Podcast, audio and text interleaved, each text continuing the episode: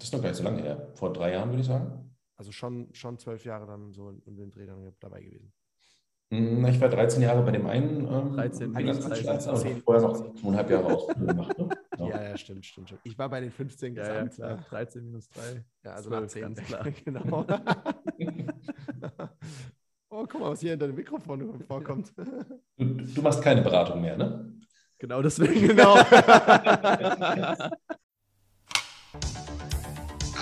Komm, lass den Quatsch. Lass sie doch machen. Nee, Mann, mir reicht. Ich gehe jetzt da raus, ich erzähl alles. Alter, spinnst du? Das kannst du doch nicht bringen. Ach ja? Und du willst mich davon abhalten, oder was? Als ob du dir das noch angucken kannst. Ja. Ja, recht. Aber dann lass es uns zusammen machen. Du bist in der Finanzbranche und dir wird auch manchmal schlecht bei dem, was du täglich siehst. Wenn du die Wahrheit nicht fürchtest, dann tritt ein in die Storno-Fabrik.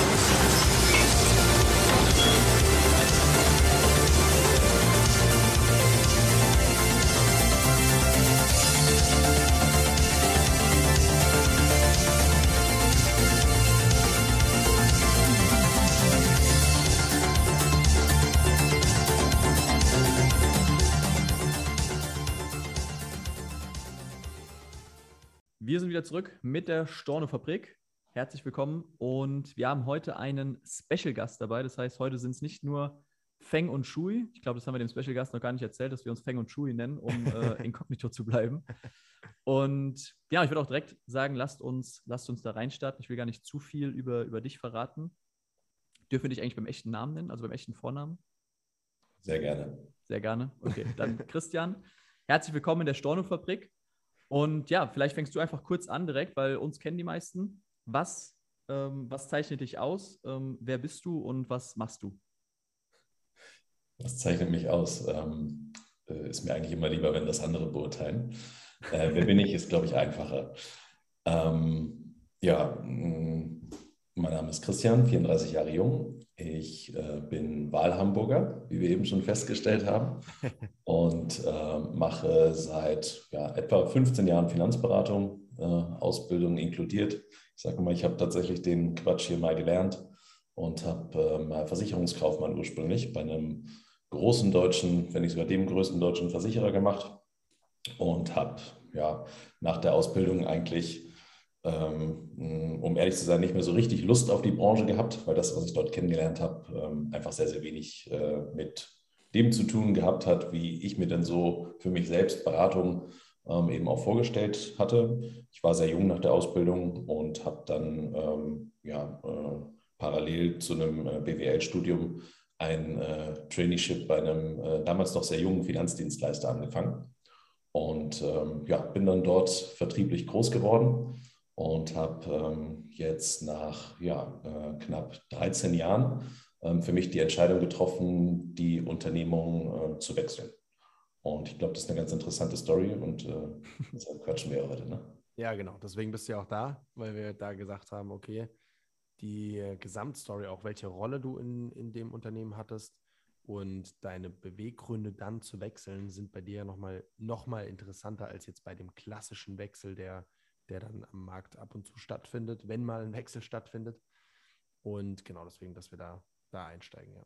ja. Vielleicht kann ich ganz kurz, weil ich habe dich jetzt, äh, wir haben ein paar Mal gesprochen und ich habe dich ja jetzt auch ähm, schon, schon äh, persönlich kennengelernt, sage ich mal. Ähm, was ich finde, was dich auszeichnet, weil du, äh, zu, ich sag mal, zu schüchtern warst, das zu sagen. ähm, ich finde es krass, dass du mit der ähm, nicht nur Lebenserfahrung, weil ich glaube, wenn wir uns den Durchschnitt der ähm, gerade Strukturvertriebe angucken, ähm, je nachdem, welchen man sich anguckt, aber dann ist ja der Altersdurchschnitt schon relativ jung, ja, wo du ja schon eher zum, also auch gerade ähm, wo mit, du wo mit du Mitte 60 zum alten Eisen genau. er hat ja leider eben verraten, wie alt er ist oder wie jung. Ähm, das heißt, einfach mit der Lebenserfahrung, die du hast, plus aber auch den Weg, den du gegangen bist, also sprich, dass du das Ganze wirklich in, in Form von, von Ausbildung und Studium und Co. Ähm, einfach, einfach gelernt bist und jetzt nicht der klassische Quereinsteiger bist, ähm, wie das zum Beispiel wir beide waren ja, oder sind, ähm, die eigentlich einen ganz anderen Background haben. Plus, und, und das ist was, was Feng eben angesprochen hat, diesen, diesen Background, den du einfach in der Unternehmung, wo du vorher warst, also ich kann ja schon sagen, also in dem Strukturvertrieb, wo du vorher warst, ähm, die, die Rolle, die du da auch, auch eingenommen hast über die, letzten, über die letzten Jahre hinweg.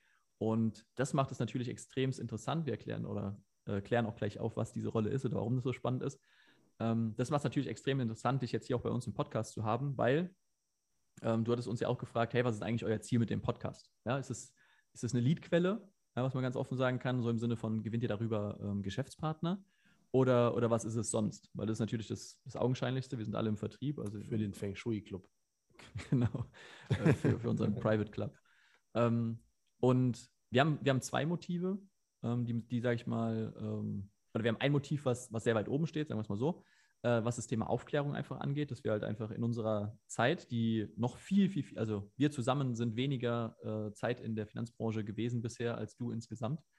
Mhm. Ähm, aber auch da sind uns schon sehr, sehr, sehr viele Dinge einfach äh, über den Weg gelaufen und aufgefallen und Co., über die wir berichten, wo wir auch immer wieder das Feedback natürlich von den Hörern kriegen, hey, cool, dass ihr darüber redet, erzählt es uns keiner, ähm, ist mir auch aufgefallen, ähm, habe ich mal selber bei mir nachgerechnet oder sonstiges, also sowohl fachlich, vertrieblich, persönliche ähm, Dinge, die man so miterlebt, jetzt ohne das werten zu wollen. Und da spielt ja ganz, ganz, ganz groß ähm, halt eben auch das rein, was du quasi ähm, als Expertise, würde ich sagen, mitbringst. Ähm, mhm. Und als ich das von dir so gehört habe, wie du bei diesem Thema vorgegangen bist, also wie, ähm, ich sage das jetzt einfach mal, wir haben das bei uns so als, als Bullet Point aufgeschrieben, how to rate ähm, Strukturvertriebe, ja, also wie bewerte ich ähm, oder generell Vertriebsformen in der Finanzdienstleistungsbranche, ähm, dass das so dein, dein Steckenpferd war und ist. Und das ist extremst, extremst interessant, weil das meiner Meinung nach das ist, was sehr selten passiert da draußen. Weil häufig in den, in den Vertrieben, ich weiß jetzt nicht, ob es in der Finanzbranche so ist, aber häufig in den Vertrieben vergleichen sich äh, die Berater, die Vertriebe, die Führungskräfte, die Mentoren und so weiter gerne mit den Stellen, die schlechter sind. Aber kaum einer ist bereit, auch mal in den Vergleich zu gehen, der gegebenenfalls, sage ich mal, die Gefahr birgt, ähm, auch zu sehen, dass es etwas gibt, wo ich schlechter bin. Ja, und das war im Endeffekt genau deine Aufgabe, zu gucken, okay, was machen andere, was machen andere besser, was können wir adaptieren, etc. Und nimm uns da doch mal ein bisschen mit, wie du da in die Aufgabe reingekommen bist und was du da letzten, letzten Endes dann auch gemacht hast. Mhm. Okay, sehr gern. Ähm, ja, also das, das klingt jetzt alles natürlich ähm, ja, äh, sehr professionell. Das war es natürlich am Anfang nicht. Also ich würde ähm, ja, ein bisschen weiter hinten anfangen. Ich ähm, würde mich als eine extrem neugierige und vor allem wissbegierige Person äh, beschreiben. Das heißt, ich habe schon immer viele Fragen gestellt, viel ähm, nach einem Warum gesucht, viel vielleicht auch nach ähm, äh, irgendwelchen Fehlern im System gesucht und ähm, habe das anfangs äh, eher als Hobby betrieben, dass ich mich eigentlich immer so viel in, ich habe das immer Finanzvertriebsgeschichte äh, reingelesen habe und viel mit anderen Vertrieben auseinandergesetzt habe. Und natürlich, ähm, umso länger du das machst, ähm, ich sag mal auch mit zunehmendem Erfolg vielleicht ein Stück weit, ähm, bekommt natürlich äh, alle paar äh, Wochen mal irgendjemand aus einem äh, anderen Vertrieb auf dich zu, der dich dann vielleicht überzeugen will, hey, bei uns ist das und das doch viel besser, komm doch mal lieber zu mir. Und ja, dadurch baut man natürlich im Laufe der Jahre eine Menge Erfahrung auf. Ähm, und dass wir das professionalisiert haben, das ist eigentlich erst später passiert. Hm. Ich würde sagen, dass grundsätzlich mal jeder große Vertrieb am Markt irgendwie so eine Art Mitbewerberscreening äh, betreibt, also so ein bisschen schaut, okay, was machen die anderen vielleicht gut, was machen die ähm, äh, generell ähm, was sind so die ähm, Angriffspunkte vielleicht, die ich halt irgendwo ähm, formulieren kann? Was äh, passieren vielleicht bei denen für Dinge, die wir bei uns vielleicht vermeiden wollen? Ne? Also auch von den ja, Erfahrungen der anderen halt irgendwo auch zu profitieren. Ja. Und ähm, bei mir war es halt so, dass ich halt, ähm, ich habe halt ähm, Vertriebsaufbau ganz normal betrieben, beziehungsweise ich habe erst als Berater angefangen, dann ne, baust du dir, wie das in Strukturvertrieben so üblich ist, halt Beraterteams auf. Und irgendwann ähm, wurde ich einem, äh, aufgrund meiner Position, einem Fachressort zugeordnet. Mhm. Und in diesem Fachressort hast du dann halt für die Unternehmung Research betrieben. Es war anfangs tatsächlich was Fachliches im Bereich Altersversorgung. Und ähm, später bin ich dann, ähm, als wir dieses strategische Ressort Mitbewerber ähm, tatsächlich offiziell auch ähm, ja, einberufen haben, ähm, äh, durfte ich dann Teil ähm, von diesem werden. Ja, und da ähm, konnte ich natürlich irgendwie mein, ähm, ja, mein Wissen ganz gut einbringen. Ne? Äh, das, was ja. ich so im Laufe der Jahre halt gesammelt hatte. Und ähm, vor allen Dingen auch, ähm, ja, äh, ich habe da sehr viel äh, Spaß dran entwickelt, muss ich sagen. Sieht Du man hast- an deinem verschmitzten Lächeln. Ja, aber echt. Du hast gerade eine Sache noch gesagt, die, die ich ganz gerne kurz richtigstellen will, nämlich, dass man, du hast es so dargestellt, als wäre das automatisch so, dass wenn man jetzt in Abwerbegesprächen ist, man dort Wissen mitnimmt. Ich würde aber sagen, dass das was ist, was dich auszeichnet, weil viele Leute ja in ein Abwerbegespräch reingehen mit so einer Arme vor der Brust verschränkt Haltung und so ein, ein leichtes Fuck you, ihr kriegt mich nicht und äh, ich bin ja auch nicht offen für irgendwas und wenn, dann kriege ich dich Einstellung reingehen und dadurch gar nichts mitnehmen und auch gar nicht verstehen wollen, wie der andere funktioniert, sondern oft so, ein, so eine Ablehnungshaltung von Grund auf schon da ist. Zumindest was ich feststellen durfte, dass es sehr, sehr, sehr häufig der Fall ist. Und insofern ist das äh, jetzt nicht automatisch, sondern auch gerade wieder für die Zuhörer super wertvoll, das sich mitzunehmen, wenn ich in solche Gespräche reingehe oder generell bei allem, was ich tue. Wir sind alle tendenziell noch, gehören alle noch zu den jüngeren Menschen dieser Welt, sehr wahrscheinlich, zumindest mal, wenn man den, den Spotify-Statistiken auch der Zuhörer Mhm. trauen darf, dann sind die meisten bei uns so zwischen 23 und 35, so in der Range. Und ja, das, wir haben alle noch vermutlich sehr, sehr, sehr viel Zeit. Das heißt, alles, was wir jetzt tun, ist immer noch Lernphase. Selbst wenn wir schon viel aufbauen, selbst wenn wir schon Millionen im Jahr verdienen, ist es noch Lernphase. Was da noch möglich ist, wenn wir Wissen aufsammeln und Erfahrungen aufsammeln und all das in uns abspeichern und neue Dinge daraus ableiten können, dann ist all das immer noch Lernphase und das ist das Verrückte.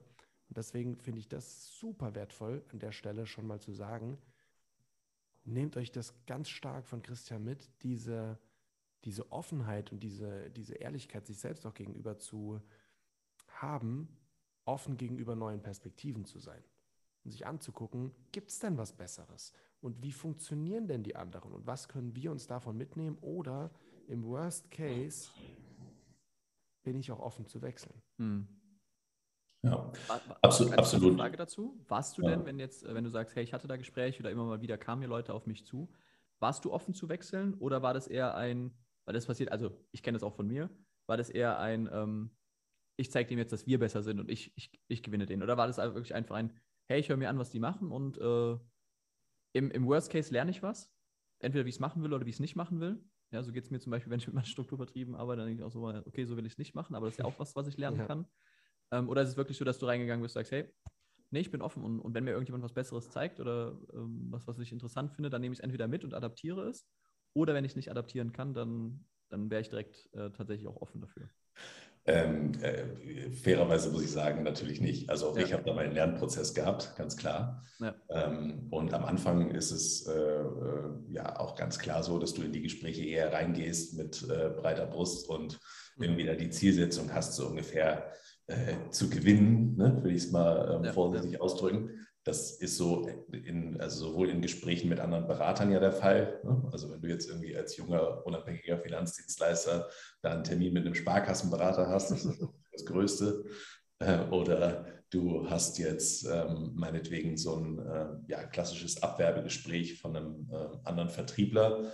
Ähm, ich glaube, gerade in jungen Jahren oder mit einem ähm, äh, ja, geringen Erfahrungsgrad schmeichelt dir ja natürlich auch so ein Stück weit so ein Gespräch. Ne? Du fährst dann dahin und denkst dir so, ach ja, Mensch, ich bin ja interessant für die und Ja. das äh, mal gucken, was die, was die mir so anbieten und so. Ne? Du entwickelst ja dadurch ähm, oder durch, äh, durch die ähm, Vielzahl der Gespräche natürlich im Laufe des Jahres oder im Laufe der Jahre natürlich dort ähm, irgendwie ein anderes Selbstbewusstsein.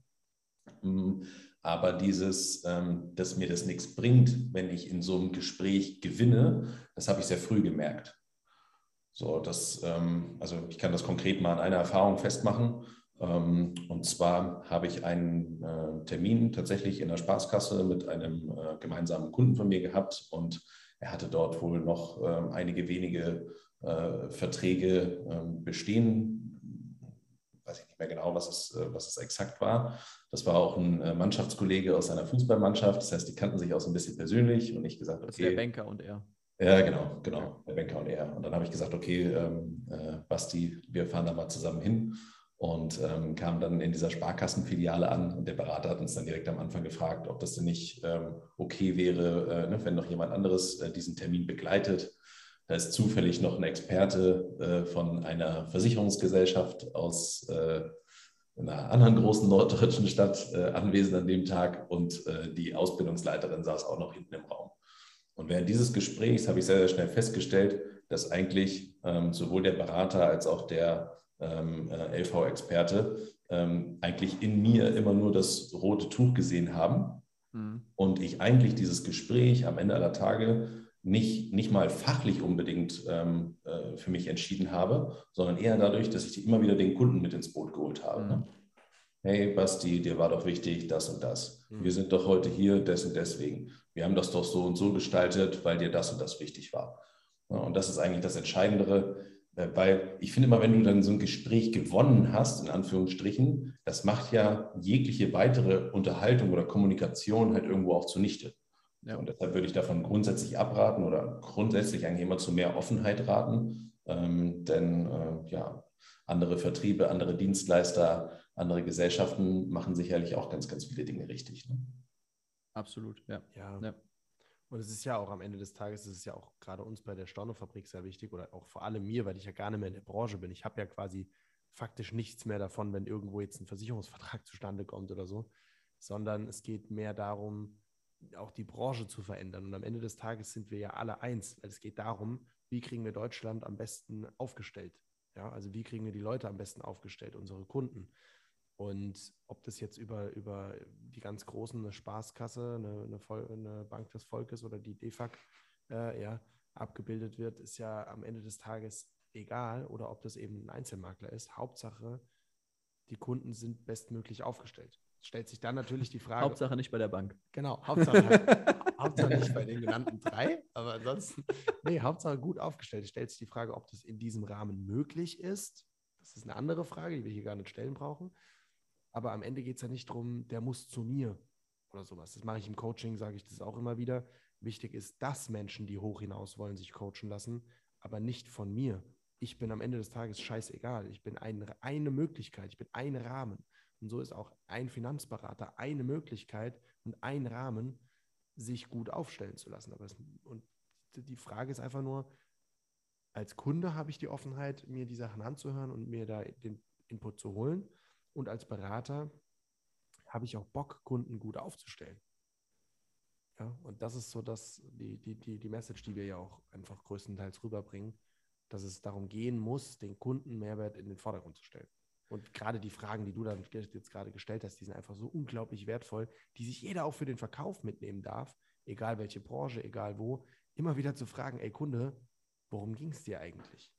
Was hast du denn als Ziel? Was willst du in deinem Leben, in dein, bei deinem Geldbeutel, in deinem Garten, in deinem Gesicht oder wo auch immer verändern, ja, je, je nachdem, an, an, an was man jetzt denkt. Und dementsprechend die Dienstleistung dahingehend dann anzupassen. Ja. Ähm, ein, ein, ein, Schritt weiter, also ich will das nochmal gerade verstärken, das stimmt, weil ganz häufig ist das, was, was Christian auch gesagt hat, von wegen, dass in solchen Gesprächen dann nur versucht wird, irgendwie sich selbst zu brüsten und zu sagen, ich bin der Geist, ich bin der Tollste, dann klopft mhm. man sich mhm. irgendwie ein bisschen auf die Brust. Und der Kunde steht aber eigentlich zwischen zwei Stühlen und denkt so, hm, okay, die sagen jetzt beide, dass sie toll sind. Der Kunde ist aber gar nicht in der Lage, das zu bewerten und dementsprechend als sehr intelligent ähm, dann oder ganz wichtig, da den, den, Kunden eben wieder mitzunehmen oder mit ins Boot zu nehmen und nicht äh, einfach nur quasi das als Kampf zwischen dir und dem, dem Banker zu sehen, sondern ähm, als, okay, wer kriegt es eigentlich hier hin, den, den Kunden mitzunehmen auf dieser Reise? Ich habe gerade ein Bild von so zwei Gorillas in Anzügen vor mir, ja. die sich einfach nur so auf die Brust trommeln. So, so ist es ja manchmal. Ja. Also, so ähnlich sah das aus, genau. ja, genau. Oder auch sagen kannst, ja klar, also das Gespräch macht keinen Sinn, die Zeit kann ich mir schenken, weil keiner wird irgendwie ein Stück von seiner Position ja. abweichen. Und der Kunde ist hinterher genauso schlau wie vorher auch. Er ist immer noch verunsichert, okay, wo mache ich es jetzt am besten? Na, im Gegenteil, ich glaube eher, wenn es so ein fachlicher Schlagabtausch ist, dann ist er wahrscheinlich danach noch verunsicherter. Ne? Mhm. Oder, oder so rum sogar, ja, genau. Ähm, und macht vielleicht im Worst Case sogar gar nichts mehr. Das ist auch das, was wir im Hinterkopf haben müssen. Ja. Genau. Alles vorgekommen. Ja. Weil in der Branche nur, nur Gorillas unterwegs sind und ich habe keinen Bock beim Gorilla beraten zu sein. Weil lieber bei der Spaßkasse versichert als nirgends versichert, ja. Oder so. ähm, wie, wie bist du dann, also du hast hier, also das, das äh, wenn ich es richtig verstanden habe, du hast quasi diese Gespräche schon geführt. Klar, das äh, kommt, je mehr man in der Branche drin ist, je, je gefestigt man ist, je größer vielleicht auch die Reichweite ist, einfach was Kunden angeht, was das eigene Team angeht, ähm, dass man dann einfach bei anderen auf den Schirm rückt. Klar, wenn man jetzt auch gerade in einer Unternehmung unterwegs ist, die sich ähm, die die Möglichkeiten mitbringt, dass man konkurrenzfähig ist und auch, äh, sag ich mal, einfach Kunden von anderen Vertrieben, Banken, Versicherern ähm, einfach abwirbt. Ja, also einfach sagt, hey, du hast die und die Produkte gehabt, du hast das und das Konzept, bei uns geht es besser. Da kommt man natürlich in diese Situation rein. Ähm, wie ist es dann gekommen, dass du quasi auf dem, auf dem Schirm geploppt bist, äh, zu sagen, okay, jetzt setze ich mal wirklich äh, gezielt damit auseinander mit dieser Frage, was machen andere und ähm, wie, wie stehen wir im Vergleich dazu? Weil ich glaube, ähm, du hast ja vorhin gesagt, das machen alle in der Branche oder in, in, in jedem Markt, egal, auch branchenunabhängig, branchenübergreifend, dass man sich halt eben anguckt, okay, was macht die Konkurrenz? Ja, dass man einfach sagt, hey, wie bringen die ihr Produkt raus, wie vermarkten die, wie beraten die, was auch immer. Ich glaube aber, dass diese Gedanken sich erst ab einer bestimmten, ich sag mal, Ebene gemacht werden. Also weil der, der, der frische Trainee oder frische Berater oder was auch immer, der jetzt da reinkommt, ähm, der macht es in der Regel nicht. Und wenn, dann nur, um halt eben zu gucken, dass er besser ist. Also dann sagt man ja, geh halt mal zu einer Sparkasse, geh mal zu einer Volksbank, geh mal da zu einer Allianz und, und guck dir mal an, wie die die Beratung machen. Und deswegen sind wir am Markt, weil wir es ein bisschen besser machen.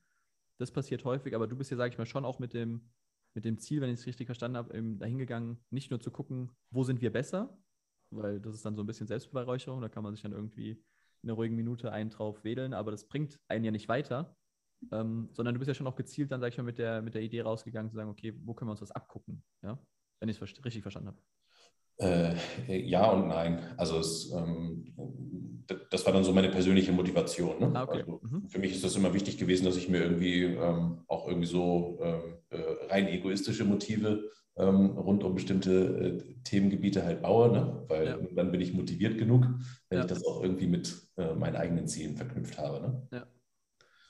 So, aber die, ähm, ja, die Intention, das Ganze zu professionalisieren, kam daher, dass wir halt gesagt haben, okay, ähm, wir werden zunehmend größer. Das heißt, wir landen auch bei, dem, äh, bei zunehmend mehr ähm, Konkurrenten einfach auf dem Tableau und sind auch selbst mehr mit Angriffen von außen eben konfrontiert. So, und dahingehend macht es halt Sinn, das einfach zu professionalisieren.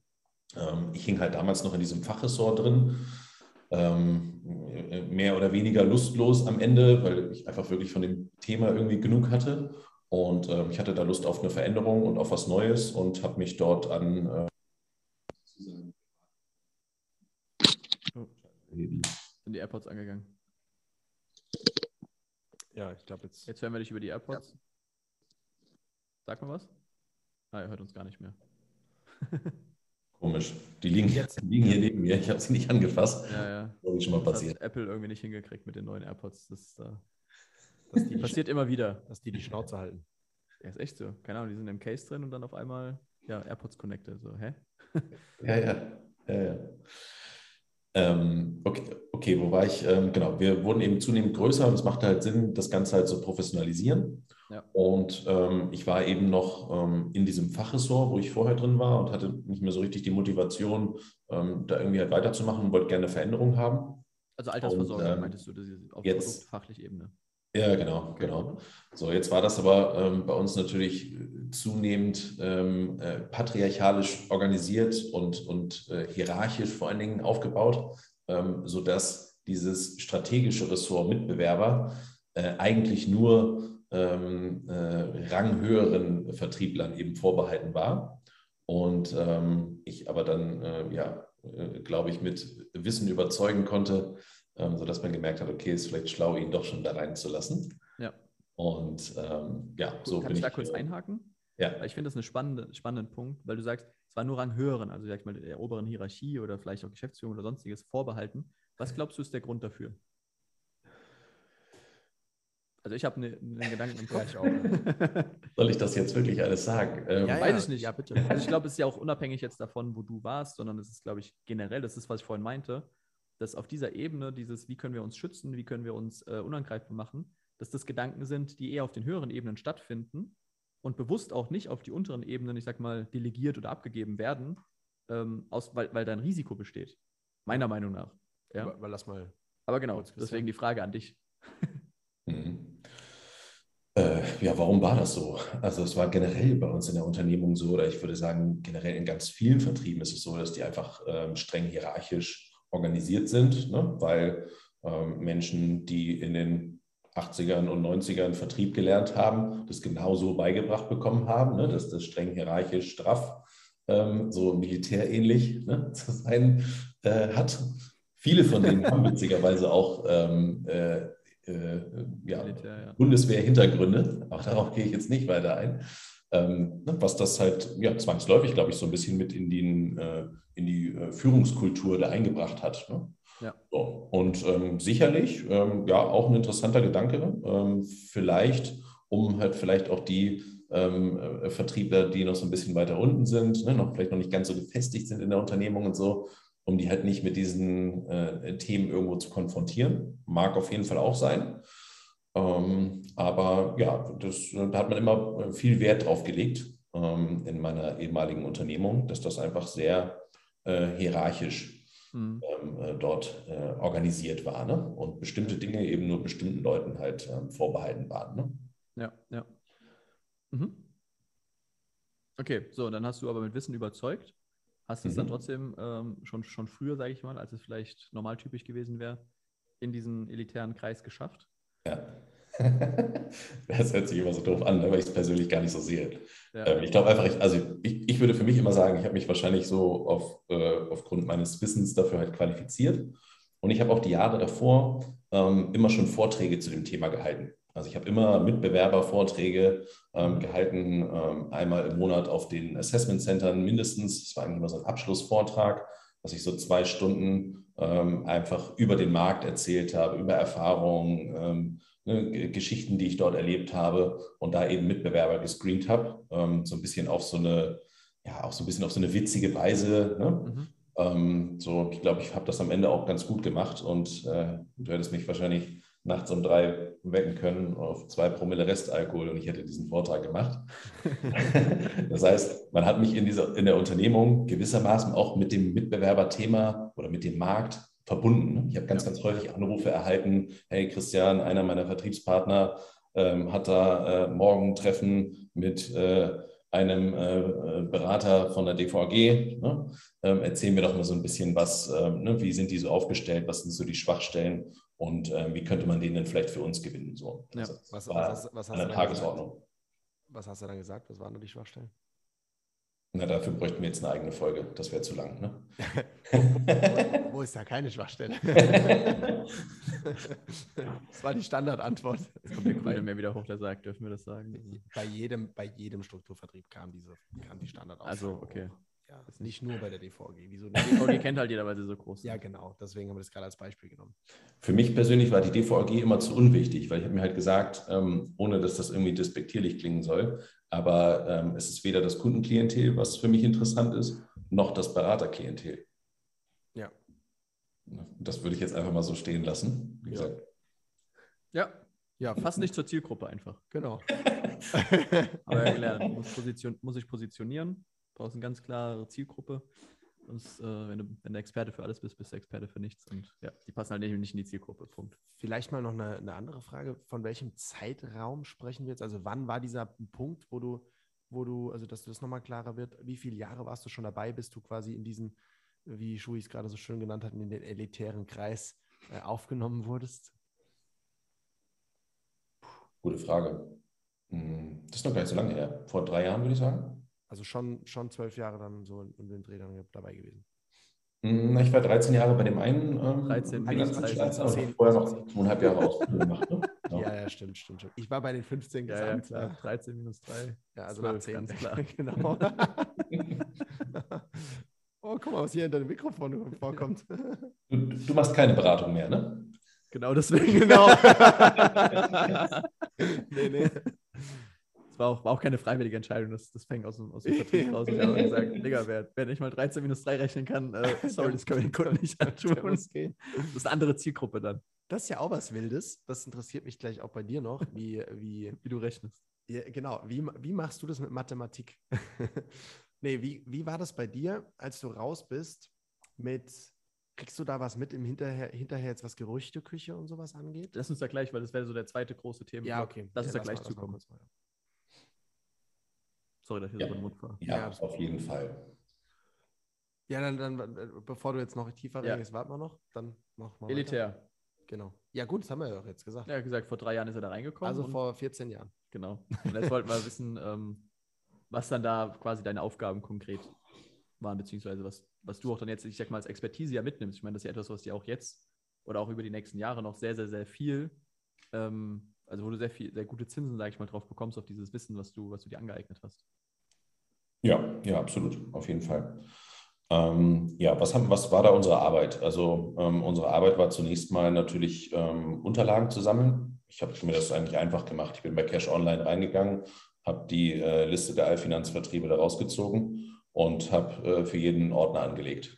So und habe dort die Sachen äh, reingeladen oder auch andere animiert, ähm, dort die ganzen Unterlagen halt hochzuladen, ähm, sodass wir dann äh, ein ähm, Screening erstellen konnten.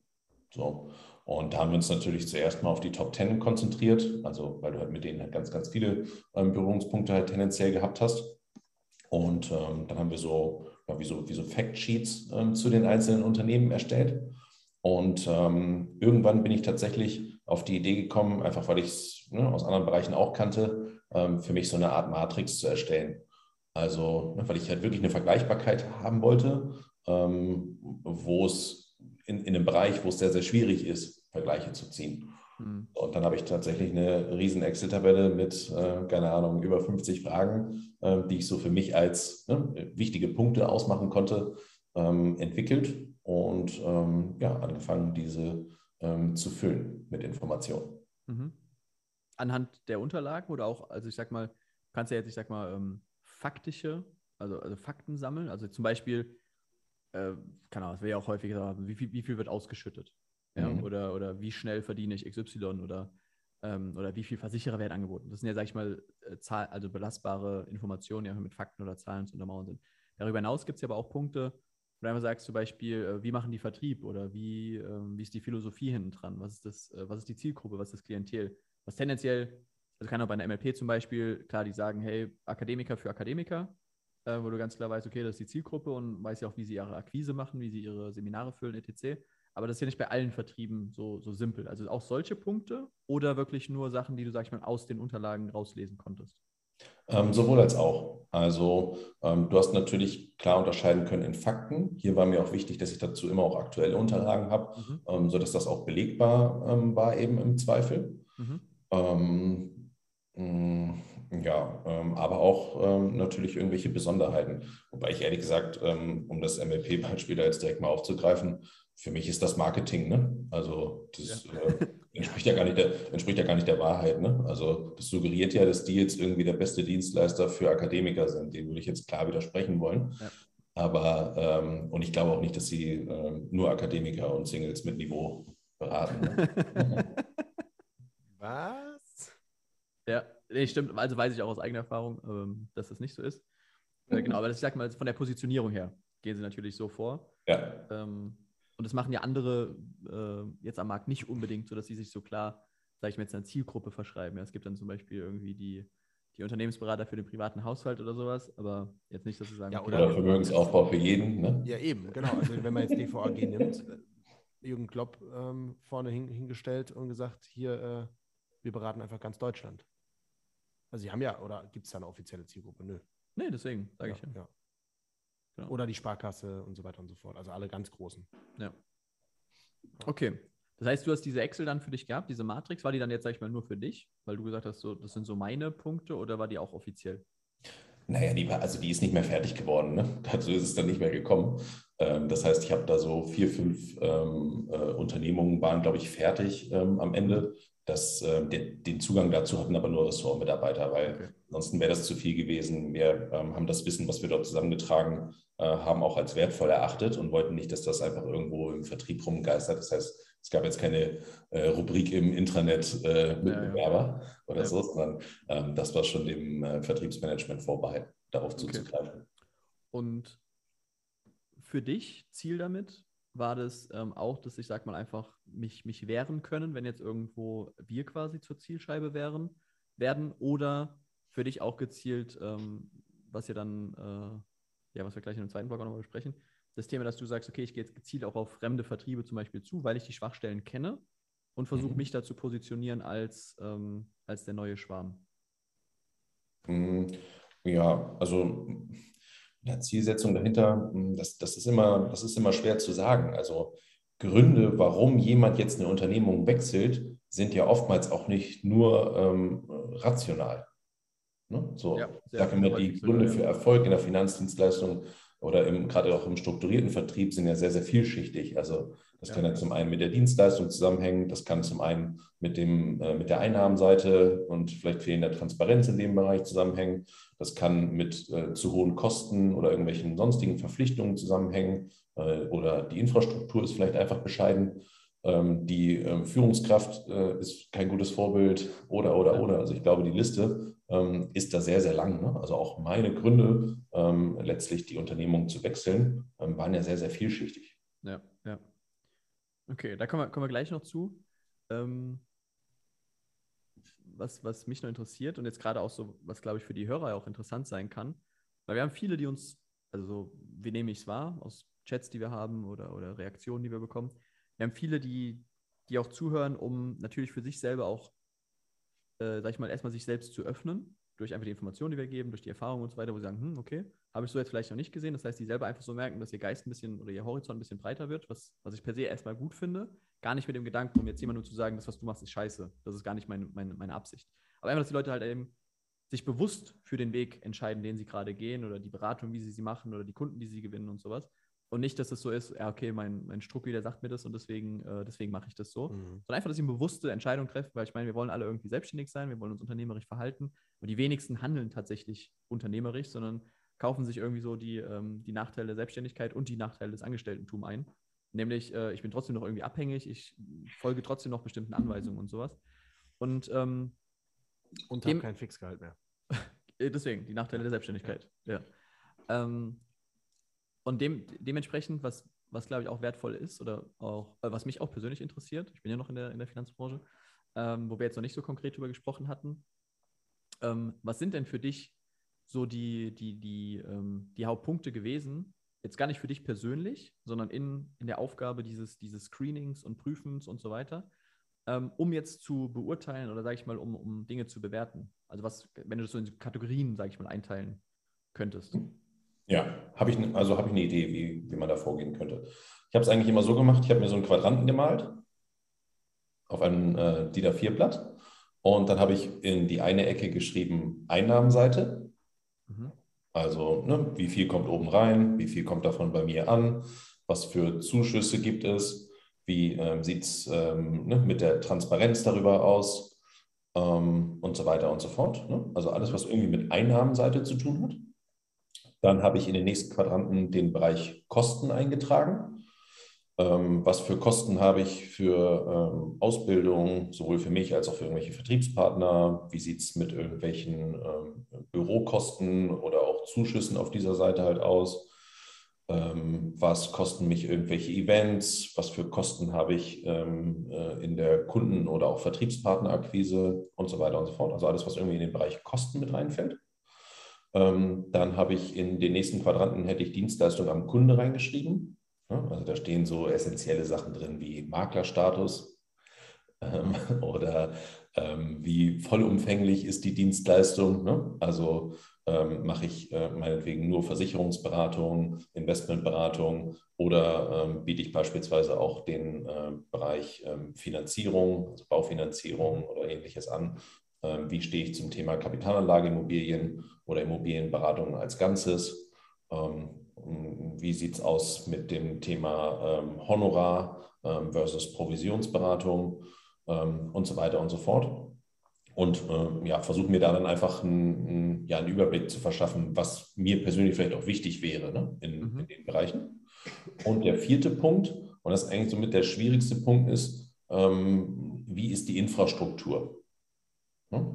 Also wie sieht es aus um oder wie ist es äh, um mein äh, CRM, also mein Kundenverwaltungsprogramm? Mhm. Äh, ne? Einfach mal als sowas Banales oder klingt so banal ähm, gestimmt. Ne? Ist das irgendwie so ein selbstgebastelter Flickenteppich oder ist das wirklich was Professionelles, mit dem ich da arbeiten kann? Ne? Ja. Ähm, Habe ich eine ähm, funktionierende Kunden-App? Ähm, ist die äh, IT und, und, und die Infrastruktur so aufgestellt, dass sie mich als Vertriebler entlastet oder ist sie eher eine Belastung für mich? Ne? Mhm. Ähm, und sowas mal am, ne, am, am, Kunden festgemacht, aber das Gleiche gibt es ja auch im äh, Bereich Recruiting, äh, Ausbildungsinfrastruktur und, und, und. Ne? Wie smart, wie schlank, wie innovativ und so weiter ähm, sind die Unternehmen da aufgestellt. Okay. Und jetzt auch gerade bei dem letzten Punkt Infrastruktur jetzt gar nicht mal nur, wie du gerade jetzt noch erwähnt hast, nicht auf die IT oder sowas, Systeme bezogen, sondern auch auf, äh, wie rekrutieren wir, welche Maßnahmen gibt es da, wie sieht es Okay, also auch. Ja, klar, das ist ja unser Hauptjob, ne? Ja, absolut, genau. Okay. Mhm. Nochmal ganz kurz zurückgerudert, was waren jetzt die vier Punkte? Also Kosten, Dienstleistung, Infrastruktur. Einnahmen war der erste. Einnahmen, okay. Ja. Genau. Das war bei das mir. Quasi Geldflüsse, sage ich mal, ist so die, die Einnahmenseite. Was, wie fließt das Geld? Was gibt es da? Genau. Wenn ich das intensiv mache, reicht wahrscheinlich eine DIN A4-Seite nicht, aber dann kann ich mehr, mehr Platz verschaffen. Ne? War, da, war da auch äh, das Thema Transparenz dann eine Rolle, was Einnahmen angeht? Ja, würde ich auf jeden Fall mit, mit zu Einnahmen zählen. Ne? Ja, okay.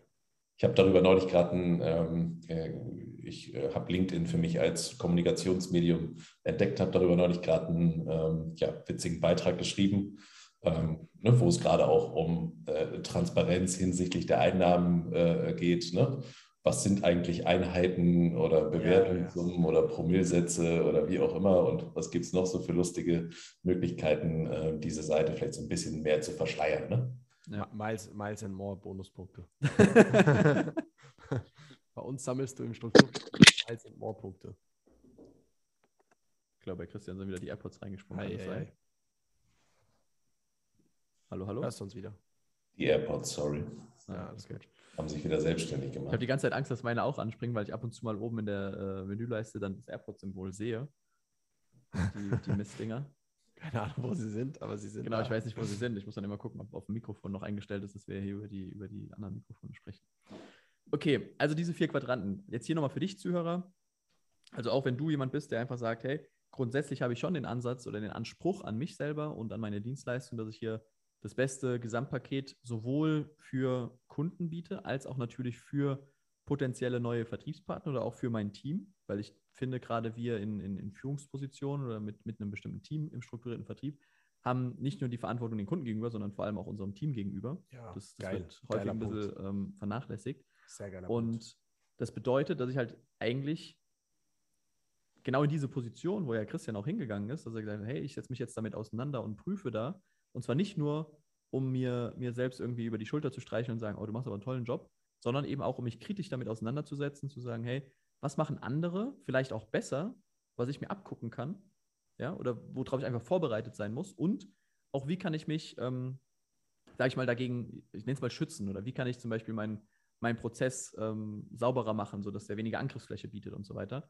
Und ähm, diese vier Punkte für dich mitzunehmen, zu sagen, hey, ich gucke mir die Einnahmeseite an, also quasi die, die Geldflüsse, die es gibt. Ja, wie transparent ist das überhaupt? Also, was ich zum Beispiel bei, bei mir damals schwierig fand, ähm, weil wir sind ja auch durch einen Wechselprozess gegangen, ähm, was ich zum Beispiel schwierig fand, ist überhaupt erstmal, wie du sagst, diesen, diesen Punkt Transparenz zu bewerten, nenne ich es mal. Also, habe ich jetzt alle Informationen? Weiß ich jetzt alles? Kenne ich alle äh, Geldflüsse? Oder weil woher weiß ich jetzt, was, was tatsächlich Phase ist? Weil ich kriege ja am Ende des Tages, was in den meisten Vertrieben, allerdings aber auch äh, vor allem natürlich in den AO, also in den AOs, in den Ausschließlichkeitsorganisationen, also egal ob es jetzt Agenturgeschäft ist oder, oder Bank ähm, oder halt eben auch Ausschließlichkeitsvertrieb, ähm, kriege ich ja in der Regel erstmal nur, die, also wo kriege ich meine Informationen her? Naja, von dem Unternehmen.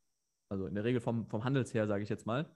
Und äh, welche Informationen der mir jetzt allerdings gibt, das ist natürlich, steht auf einem ganz anderen Blatt. Also gibt er mir jetzt 100% der Informationen oder gibt er mir vielleicht nur, ähm, nur 20% der Informationen oder 80%? Also ich weiß ja nie, wie viel fehlt mir noch.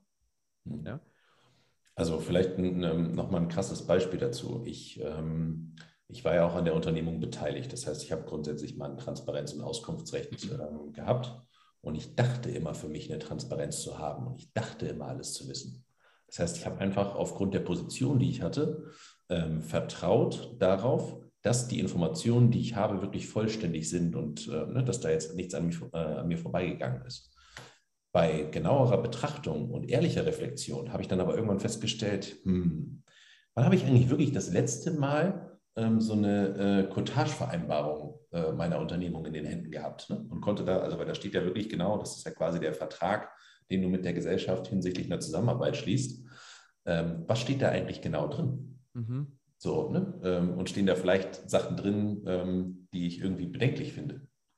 Mhm. Ähm, oder ne, die ich vielleicht ähm, persönlich anders regeln würde. Also ich habe aufgrund dieses Vertrauens, sage ich mal, was ich in die Gemeinschaft und in die Institution hatte, ähm, einfach diese Dinge nicht mehr so genau hinterfragt. So, und ich mhm. glaube, das geht auch äh, tatsächlich viel so. Ja, absolut. Ich, ich, ich würde sogar einen Schritt weiter gehen. Ich glaube, dass, ähm, weil ich finde schon, dass es, also gerade jetzt, je, je, weiter Personen in einem Strukturvertrieb sind, je, je größer sie sind, je mehr Reichweite sie auch haben, ähm, sowohl finanziell als auch vom, von der Außenwahrnehmung einfach oder in ihrem Team, ähm, dass vielleicht genau dieser Punkt, was du jetzt gerade sagst, das sehr spannend ist, zu sagen, ich vertraue meinem Vertrieb, meinem Unternehmen, meinen Führungskräften, aber in der Frage grundsätzlich mal alles, was außerhalb unseres Vertriebs ist, was dazu führt, dass dann Personen vermutlich die Prüfung dessen, was außerhalb passiert, viel, viel, viel genauer machen, als die Prüfung dessen, was intern passiert. Und dadurch halt eben auch eine gewisse äh, Blindheit einfach entsteht, dass man wirklich diesen, diesen Spruch betriebsblind wird, ähm, dass man zwar sich super gut, also dass man vielleicht das Geschäftsmodell einer, einer anderen Firma zu 100 Prozent auseinanderbauen könnte, aber ähm, wenn man das jetzt für sich selber mal macht, eigentlich merken würde, wenn man das, wenn man das, äh, wenn man da, sag ich mal, ähm, objektiv dran geht, merkt so, oh, ich weiß ja bei mir auch manche Dinge eigentlich gar nicht, ja. Das war auch, ähm, also wenn ich so ein paar Jahre zurückgehe, im, im Zuge des LVRG oder Einführung des LVRG, ähm, wo ja auch, ähm, sag ich mal, ein paar Änderungen ähm, hinsichtlich Provisionszahlungen und so weiter vorgenommen wurden. Ähm, da haben wir das mehr besprochen. Also da haben wir dann schon so mindestens einmal im Jahr auch so ein Update dazu bekommen, so nach dem Motto, wo konnten wir nachverhandeln, ne? wo haben wir vielleicht besser Stellung äh, hinsichtlich der Einnahmen erwirkt. Ähm, Gibt es irgendwelche Gesellschaften, ähm, die das schon, ähm, sage ich mal, sehr ähm, stringent ähm, durchsetzen und wo wir vielleicht sogar viel geringere Einnahmen haben und so weiter und so fort. Mhm. Aber es war immer nur so ein, es war quasi immer nur eine, nur eine Zusammenfassung, ähm, so ein kurzer Statusbericht.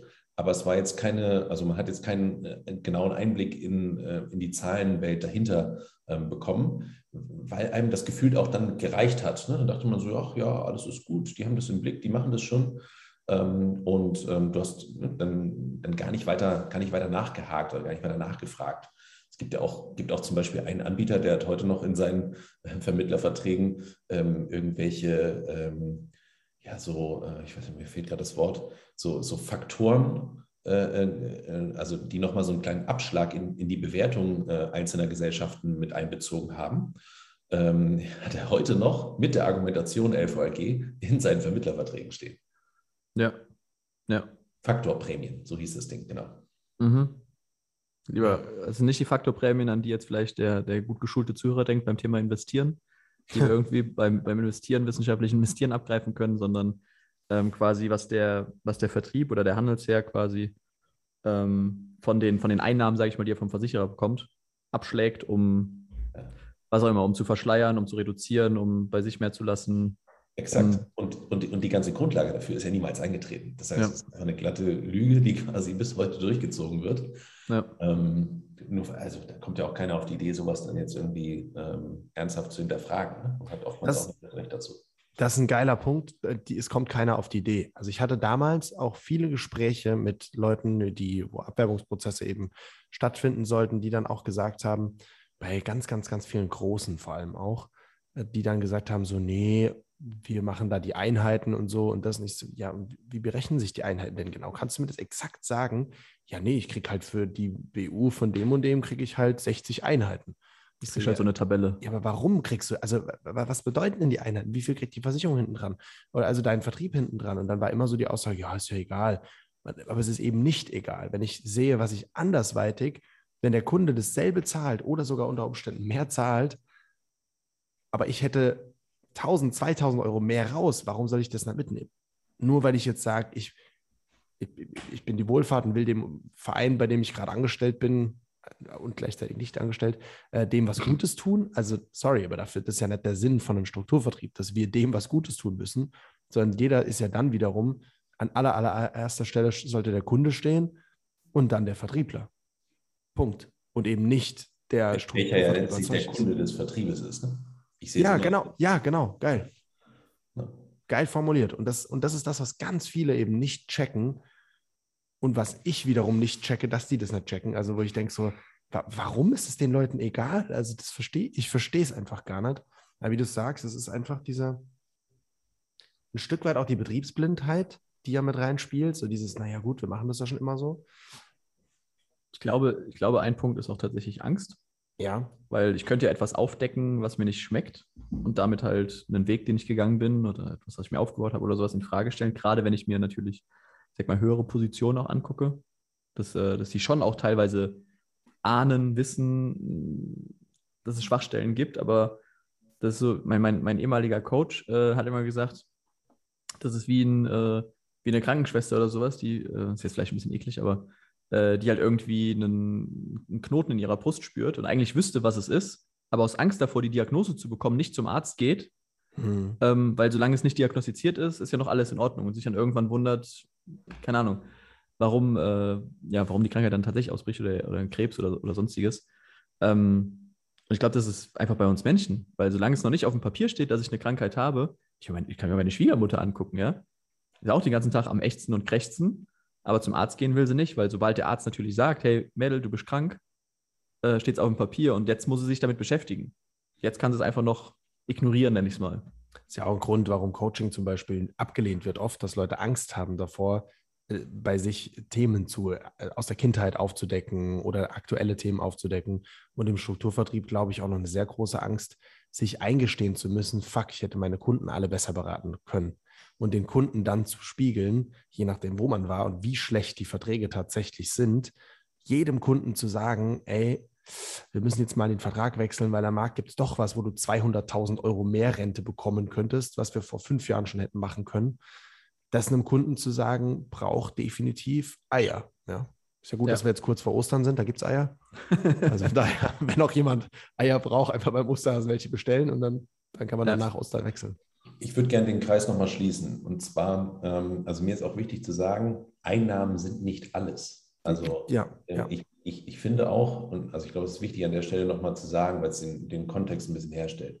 Also die Einnahmenseite ist nicht alles. Aber also, weil wenn ich auf der einen Seite, ne, mal angenommen, ganz, ganz viel Einnahmen habe, dafür aber die Infrastruktur bescheiden ist und mich, ne, ja. ne, mein, mein Business nicht, nicht fördert, dann äh, nützen mir auch meine Mehreinnahmen sozusagen nichts. Das heißt, ich war jetzt ja auch in meinem Fall äh, bereit, sage ich mal, äh, Teile meiner Einnahmen äh, äh, zu reduzieren und dafür aber eine gute Infrastruktur zu bekommen.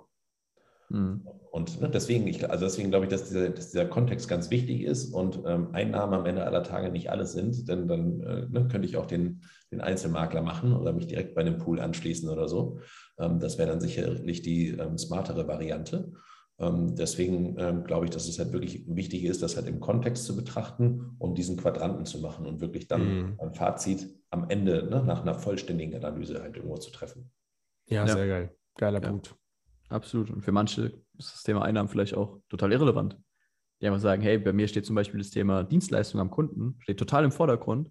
Und wenn ich damit die Hälfte nur verdiene, aber das ist für mich äh, die Prio, und ich glaube, da muss halt jeder für sich selber gucken, einfach, warum bin ich überhaupt angetreten, was ist mein, was mein, warum ich quasi das, das Ganze mache.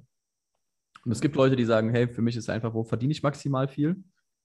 Völlig fair, wenn dafür andere Dinge, sage ich mal, nicht einfach auf der Strecke bleiben. Also äh, sage, okay, ich will maximal viel verdienen und dafür stelle ich jetzt den Kunden scheiße auf. Das sollte es auch nicht sein. Selbst wenn, ist aber da ja auch wieder das, was Christian gerade noch gesagt hat, auch noch zu beachten. Eben wenn ich nur auf der Einnahmenseite mehr verdiene, und das ist ja auch was, was viele zum Beispiel sehen, dann dieses, ja geil, und ich kann hier noch mehr Einnahmen und noch mehr das. Ja. Aber wenn ich dafür auch die Ausgabenseite zum Beispiel sehe und ich muss selber nochmal ein anderes Marketing fahren oder ich müsste selber jetzt irgendwelche Lizenzen bezahlen für Tools, die, die dann zum Einsatz kommen, was dann der Strukturvertrieb in dem Fall wieder übernimmt oder sowas, dann spielt es ja selbst für die Gewinnseite ja Absolut. auch wieder ganz stark ja, mit rein. Ja. Habe zum Beispiel, ich habe äh, einen Kollegen bei mir, der von, äh, von der MLP gekommen ist, ähm, wo wir jetzt auch mit anderen MLP-Lern im Gespräch sind und die ganz bewusst sagen, hey, ist mir egal, ob ich jetzt bei der MLP nur, ich glaube, es sind so um die 55 Prozent irgendwie dessen, was maximal ausgeschüttet wird, bekomme, also quasi was auf mein Konto fließt, der Rest bleibt bei der MLP nagel mich nicht fest, lass es 60 Prozent, lass es 50 Prozent sein. Ähm, weil die zum Beispiel sagen, hey, ich habe hier einfach ein funktionierendes Lead-System, was mir jede Woche meinen Kalender voll macht. Mhm. So, und das sind ja, äh, das ist ja auch ein Wert, der jetzt vielleicht nicht in, in, wobei den könntest du sogar in Geld um oder in, in Euros ummünzen. Aber wenn ich jetzt irgendwo anders hingehe, wo ich vielleicht dann 70, 80, 90 Prozent Ausschüttung habe, dafür mich aber jetzt um meine, meine Lead-Generierung selber kümmern müsste und die Kosten dafür in die Hand nehmen müsste oder das erstmal aufbauen muss, wo die Infrastruktur einfach nicht da ist, klar, dann, dann, dann bringt mir das auch nichts, wenn ich jetzt mehr verdiene. Ja, lieber 10% von 100% als 100% von 0%. so ungefähr, genau. Ich habe noch ein geiles Beispiel fürs Coaching. Ähm, mal angenommen, ich besuche ein Seminar bei einem richtig, richtig guten Coach. Der Typ kostet 5000 Euro das Wochenende. Ähm, dann würde ich auf den ersten Blick sagen, es ist ein teures Seminar. Wenn ich aber im darauffolgenden Jahr doppelt so viel Umsatz mache, dann sage ich, es ist eine günstige Investition gewesen. Ne? Safe. Ja. ja. komplett geil. Und das warst, warst du beim Feng auf dem Seminar? Ich wollte gerade sagen, kannst gern vorbeikommen. Kostet nicht mal, nicht mal ganz 5000 Euro. Also nicht, dass du so günstig bist. Kommt aufs Angebot drauf an. Für ein, für ein Seminar geht es sogar noch günstiger. Nee, tatsächlich ist aber das ja auch wieder eine, eine, Frage Honorar oder Provision. In einem Strukturvertrieb kriege ich eben vieles, was in Seminaren erzählt wird, ja for free und gebe dafür was ab. Wie im Vergleich jetzt, ich wäre Einzelmakler und hole mir einen Mentor, der mich, der mich dann pro Stunde, pro Seminar, pro irgendwas kostet. Ist ja wieder ein ähnlicher Vergleich Honorar-Provision. Hole ich mir dann eine Honorardienstleistung oder eine Provision, was beides ja ein Für und Wider hat und einfach auf Kundensituationen dann abgestimmt sein muss. Übrigens einer meiner Beweggründe. Ne? Also mir war das, das, was ich auf Dienstleistungsebene am Ende gemacht habe, einfach zu spitz. Also es wurde, mhm. wenn, auch, wenn auch sicherlich begründbar und fundiert und so weiter, ähm, äh, wurde immer argumentiert, warum wir bestimmte Dinge nicht machen. So, und ich denke mir aber, in dem Moment, wo du eine Sache nicht machst, bist du ja immer automatisch geneigt, dann auch wirklich da, da komplett dagegen zu argumentieren. Und das ist ja total hinderlich. Also ja. es ist auch viel smarter, jetzt zu sagen, hey, lieber Kunde, ähm, ich habe das genau für dich kalkuliert, was für dich Sinn macht, ne? der Provisionstarif, der Honorartarif, das äh, äh, meinetwegen freie Depot, ähm, ne? um jetzt mal in dem Segment halt einfach zu bleiben. Ja. Ähm, das ist doch viel smarter, als immer zu sagen, nee, ich mache das nicht aus den und den Gründen, weil das dem Kunden zu erläutern, ist doch viel, viel anstrengender, als ihm einfach die, die Wahl zu lassen. Ne? Ja. ja. geil. Und Sehr. eine echte Wahl auch zu lassen. Ja. ja. Ich sehe das auch so. Also, warum muss ich dem Kunden was verkaufen? Er kann es auch selber verkaufen. Das ist auch in der Regel deutlich geiler, als wenn der Kunde jetzt danach rausgeht und sagt, oh, du hast mir gar nicht erzählt, dass es ja auch die Möglichkeit gibt, es als Honorar zu machen oder als Depot. Ich so, dann, ja, warum hast du mir das nicht erzählt? So, ja, weil ich es nicht anbieten kann. Das ist tendenziell eine schlechte Antwort, aber häufig halt der Beweggrund. Natürlich, warum jetzt in einem, äh, in einem klassischen äh, Strukturvertrieb oder in der AO oder sonst was halt nicht erzählt wird, ja, Kunde, du könntest es auch als Nettopolise machen. Ja. Also es gibt in meinen Augen einfach Konstellationen, wo das absolut Sinn macht für einen Kunden, äh, ein Honorar zu wählen, an, anstatt ähm, ja, einem provisionsbasierten Tarif. Ich glaube auch, dass das Thema super wichtig ist, das halt auch ähm, frühzeitig in den ähm, Vertrieb zu implementieren, weil ähm, die ähm, Politik allein das ähm, schon äh, weiter treiben wird. Ne? Machen wir uns nichts vor. Ja, ja. Mhm. Das ist auch ein perfekter, perfekter Übergang ja, zu deinen Beweggründen. Ich kann auch sagen. Jetzt, äh, sag ich mal, Status quo hin, zu hinterfragen, was du ja vorher schon gemacht hast, allerdings mit einer anderen Absicht. Ähm, oder vielleicht mit einem ganz kleinen Prozentteil dieser Absicht. Ähm, aber genau, nimm uns da doch nochmal mit, Thema, Thema Wechselprozess oder Prozedere. Ähm, wieso ist das überhaupt für dich relevant geworden? Also wieso hast du auf einmal dann quasi den Status quo hinterfragt und gesehen, okay, es geht anders, sage ich einfach mal, und in dem Sinne ja besser für dich aus deiner Perspektive. Mhm. Ähm, ja. Ja, also die, ähm, ja, wie gesagt, Gründe für mich persönlich sind da sehr, sehr vielschichtig. So ähm, genauso wie ich auch glaube, dass ähm, Gründe für einen Erfolg im strukturierten Vertrieb ähm, sehr, sehr vielschichtig sein können. Ne? Das kann ja alles Mögliche sein. Also jetzt ähm, ne, bei der Dienstleistung angefangen oder bei mangelnder Transparenz oder ähm, dreist, äh, mein Mentor ist vielleicht nicht so, ähm, ne, das ist ja einfach ähm, das. genau, wir können ja schon offen sprechen. dass er das einfach nicht schafft, ähm, ne, mich ähm, vielleicht äh, stetig weiterzuentwickeln oder mir, helfen, mir zu helfen, halt besser zu werden und und ja. und. Ähm, aber da, ich, da, äh, merkt man, da merkt man, dass du nur Wahlhamburger bist. Ich habe mal gehört, die Nord Nordlichter sind nicht so, äh, die drücken sich nicht so freundlich aus. das ist einfach ein Lappen. An dieser Stelle gibt es einen Break. Beim nächsten Mal, in der nächsten Folge geht es wieder weiter und du kannst dich jetzt schon freuen auf den nächsten Teil.